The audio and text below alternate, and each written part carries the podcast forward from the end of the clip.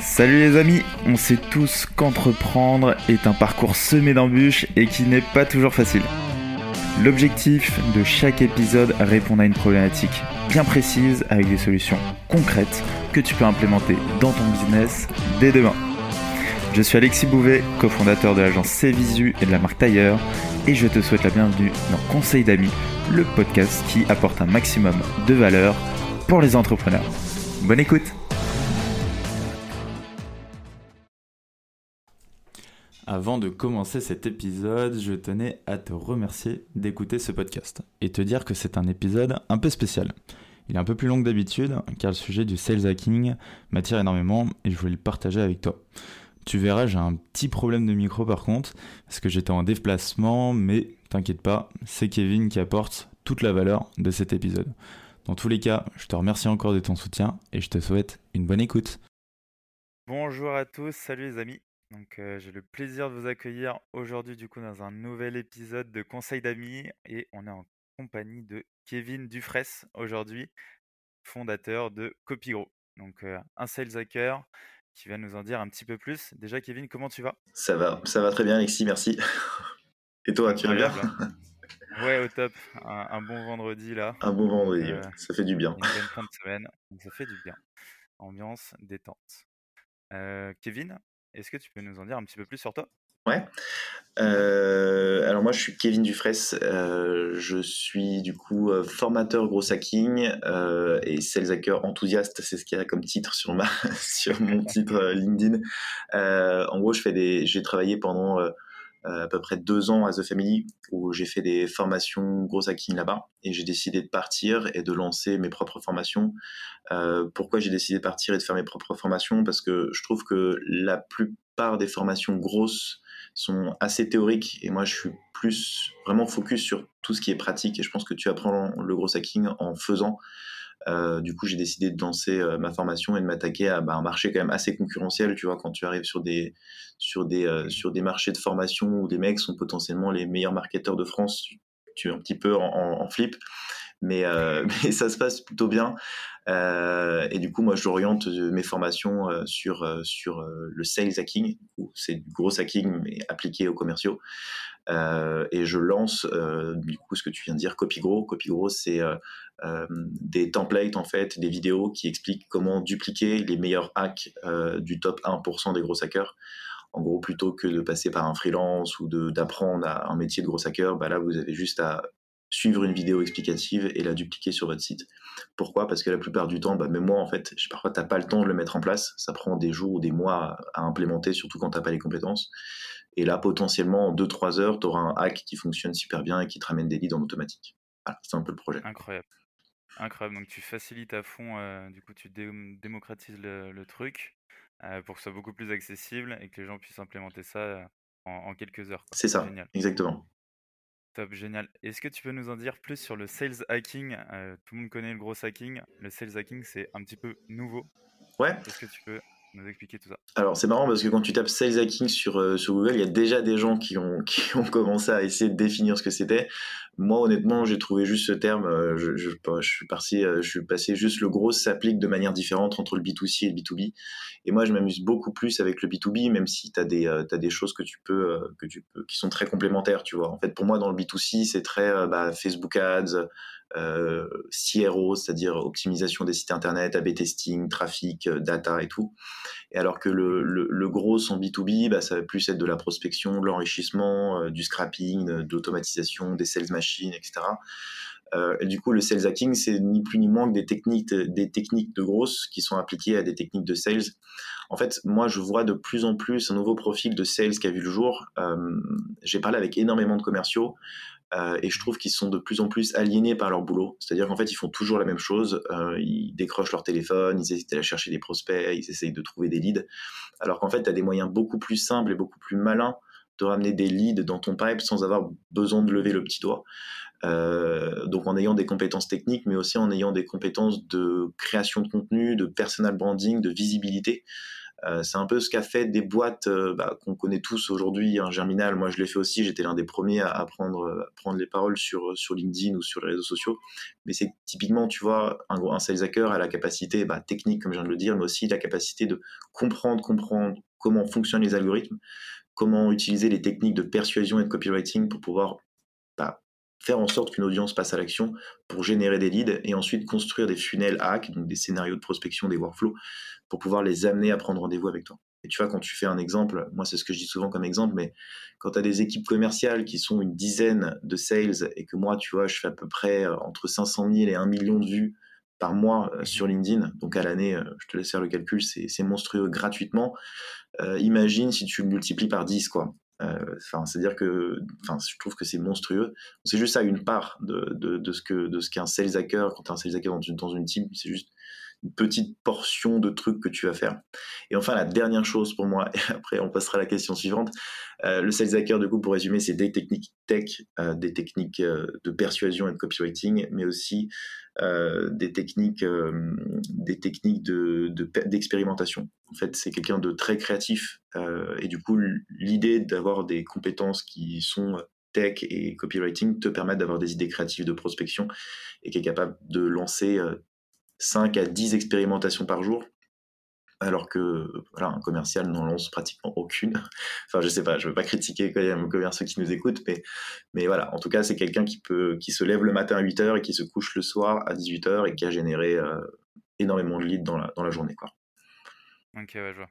Donc clairement, ouais, c'est limite euh, l'essor d'un nouveau métier qui revient une nouvelle, euh, nouvelle facette du commercial et effectivement dans le but de générer à fond des leads et surtout d'être un savant. En vrai, tu es, limite un chercheur, tu expérimentes, tu testes et tu pivotes et puis tu analyses si ça fonctionnait ou non. Ouais, exactement. Et puis, et puis je pense que c'est tout bénéf pour, pour le commercial aussi parce qu'il prend beaucoup de valeur sur le marché, tu vois. Enfin, un commercial qui est capable de faire ça. Et je pense qu'aussi, de plus en plus, les commerciaux sont très, très liés à la tech, tu vois. Ils utilisent beaucoup de CRM, ils utilisent beaucoup d'outils SaaS de plus en plus, tu vois. Donc, il faut qu'ils soient Enfin, ils n'ont pas le choix en fait de, de, se former sur ces, sur ces nouveaux métiers, ces, ces nouvelles compétences. Donc, euh, donc ouais, ça, ça, vient, ça vient principalement de ça. Quoi. Ok. Et du coup, euh, tu as, j'imagine, une journée qui est différente d'un commercial traditionnel. Euh, comment toi t'organises ta journée? Comment ça se passe le quotidien d'un sales hacker?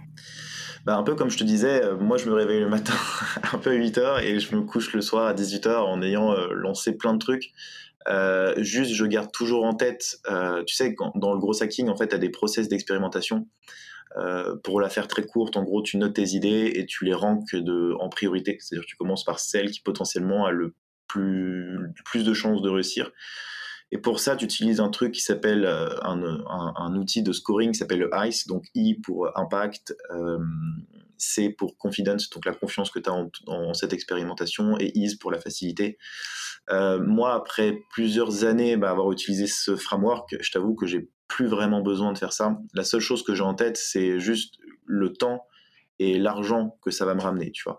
Euh, c'est toujours le même, le même, le même principe, c'est de se dire, ok, je vais, par exemple là, tu vois, on fait un, on fait un podcast euh, et, ça me prend du temps de le faire.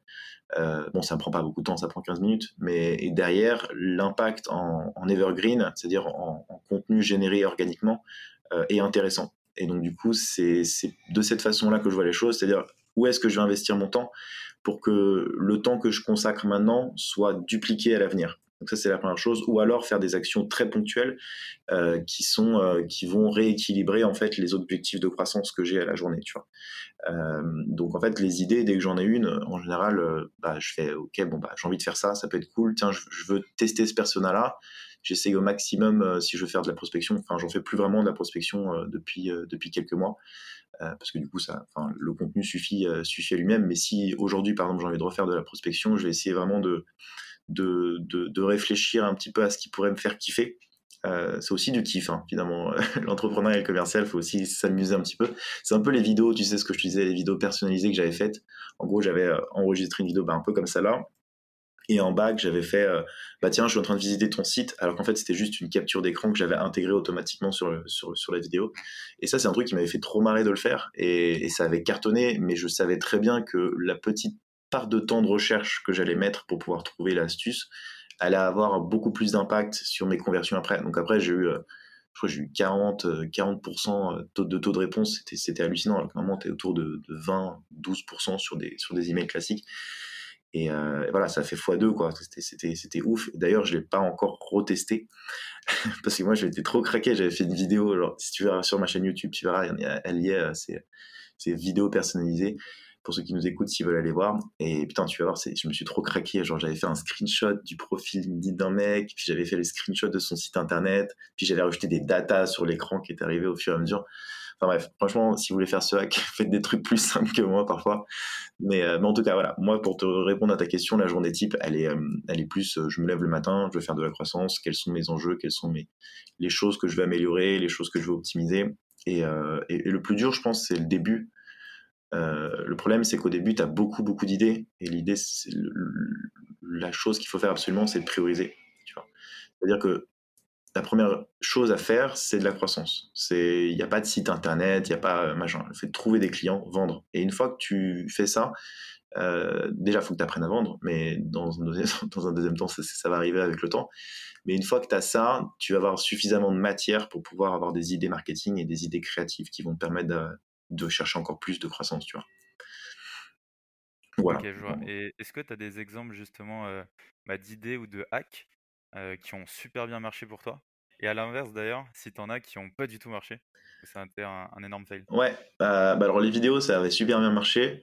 Euh, un hack que je fais qui cartonne, c'est en ce moment, j'utilise en fait le multicanal dans le marketing parce que la plupart du temps, les gens utilisent des outils genre euh, Wallaxy, euh, Lemlist, euh, enfin voilà, ces outils-là classiques qu'on connaît tous, uniquement pour faire de la prospection. Et en fait, moi, j'aime bien l'astuce de compiler l'inbound et l'outbound.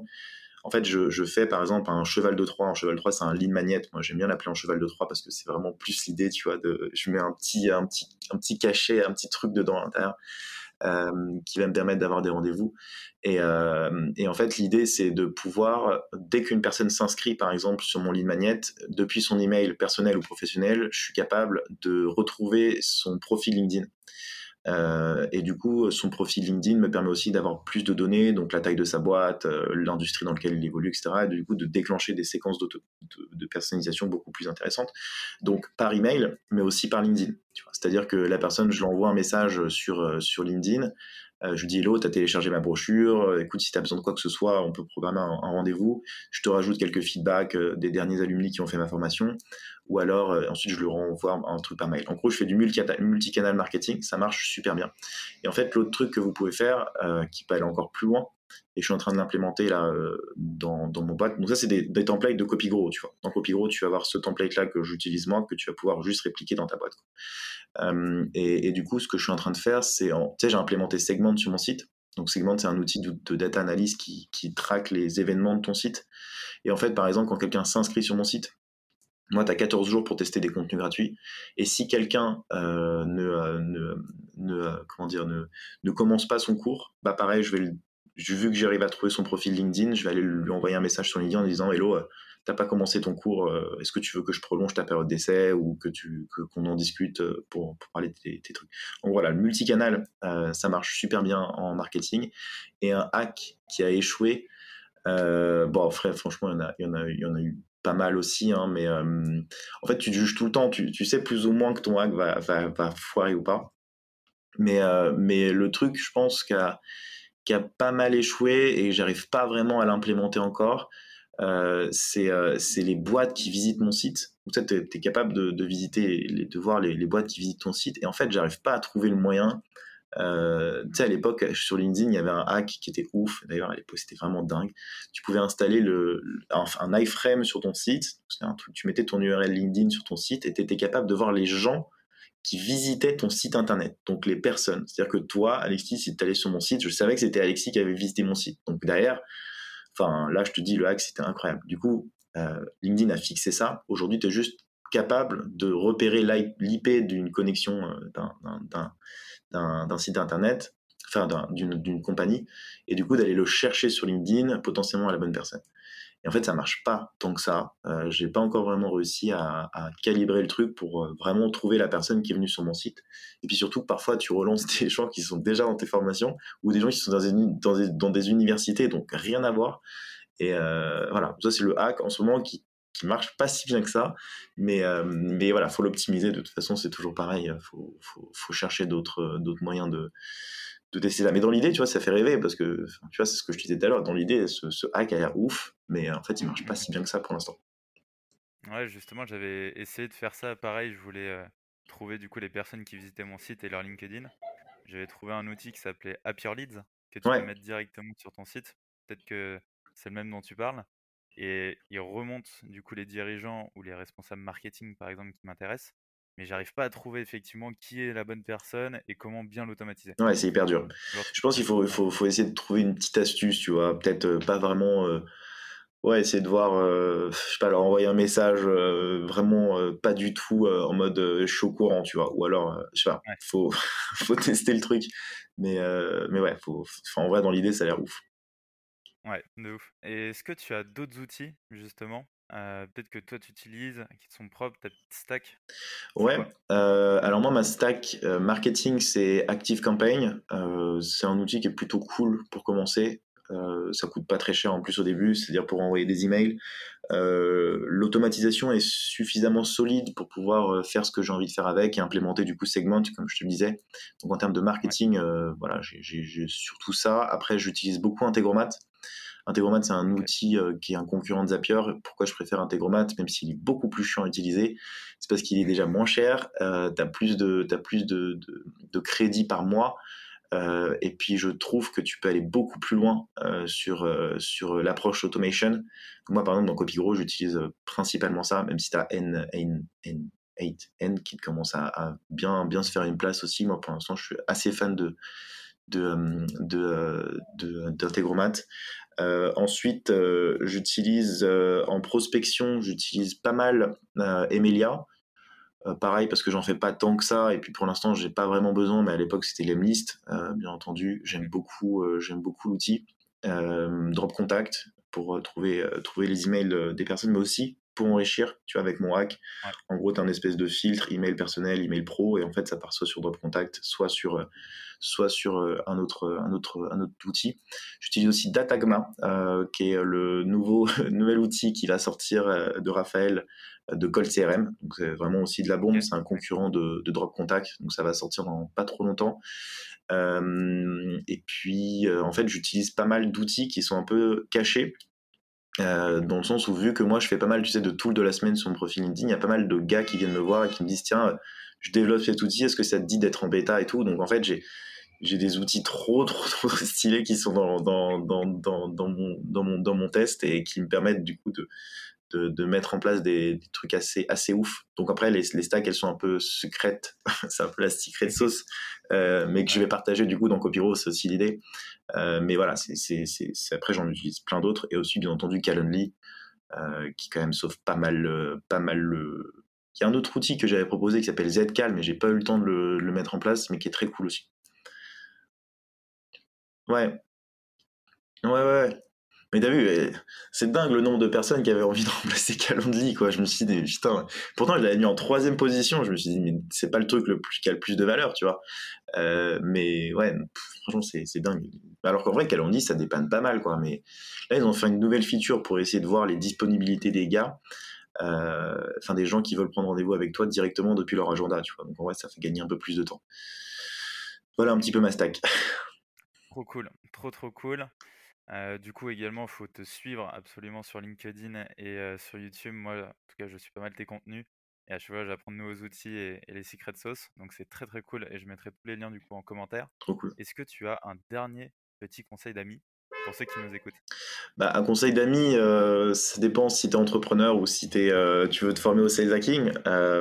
pour moi euh, si tu veux te former au sales hacking, c'est euh, tu dois un peu le sentir, je pense, euh, que tu que as envie d'aller vers ces trucs-là, ces trucs qui t'intéressent et tout, sauf que tu as peur peut-être d'y aller.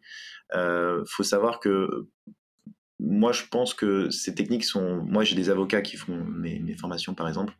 mais en tout cas, si tu veux devenir sales hacker, il n'y a pas de compétences particulières pour le devenir.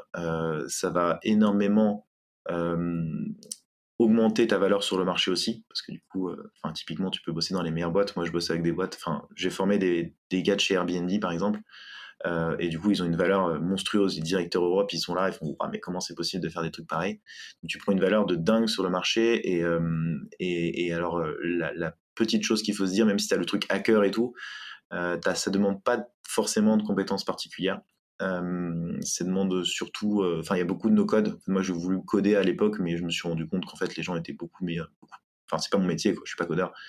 Euh, donc du coup, il y a vraiment beaucoup de choses que tu peux faire sans code, en juste comprenant comment fonctionnent, euh, fonctionnent euh, les trucs. Et enfin, si tu es entrepreneur, euh, parce que du coup, je pense que c'est un peu, un peu ton audience aussi, euh, la chose que je te, je te, je te dirais, c'est que l'entrepreneuriat, c'est pas forcément monter une boîte, faire avoir des salariés, se mettre vraiment dans le truc. tu peux être entrepreneur en tant que salarié. Entrepreneuriat, c'est juste prendre quelque chose, tu vois, faire quelque chose. en fait, tu fais un, une chaîne YouTube, tu fais un compte Insta, tu fais euh, peu importe, une newsletter, c'est de l'entrepreneuriat pour moi, tu vois. Et il n'y a pas besoin de, se mettre la pression sur ça va réussir, ça va foirer. Il y avait des podcasts qui se sont créés, qui sont devenus ouf juste pour ça. Donc en fait, tu deviens entrepreneur euh, au fil, au fil, de, au fil des choses.